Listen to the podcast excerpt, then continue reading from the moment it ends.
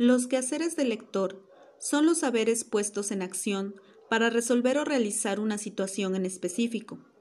Estas prácticas hacen observables nuestros saberes multidimensionales implícitos en cada decisión que tomamos para actuar.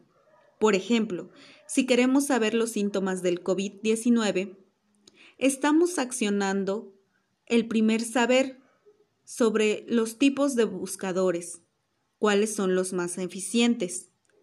Saberes semánticos y léxicos, es decir, qué palabras clave voy a poner en el buscador para que me dé los resultados adecuados. Saberes lógicos, el anticipar los resultados que me va a arrojar y así tener claro qué es lo que quiero saber. Los saberes paratextuales son esos elementos textuales periféricos que anticipan los contenidos. Y por último, los saberes sobre confiabilidad de la información. Saberes sobre el lenguaje específico de los ciertos campos de estudio, para que así podamos notar cuando una información es falsa de una verdadera. Todo esto que denominamos quehaceres del lector constituyen el saber hacer y el saber por qué se hace.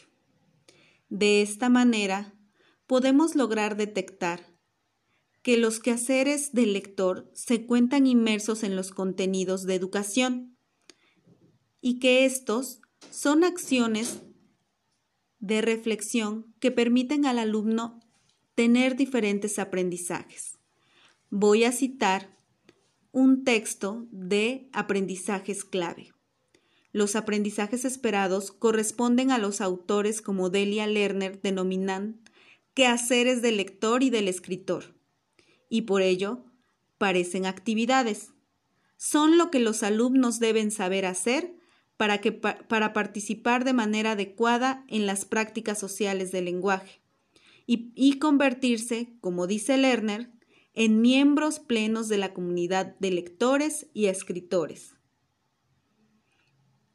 Es por ello que ustedes, como futuros docentes, deben tener claro la definición de qué, del quehacer del lector y sobre todo tener en claro la diferencia entre quehacer de acción y quehacer de reflexión.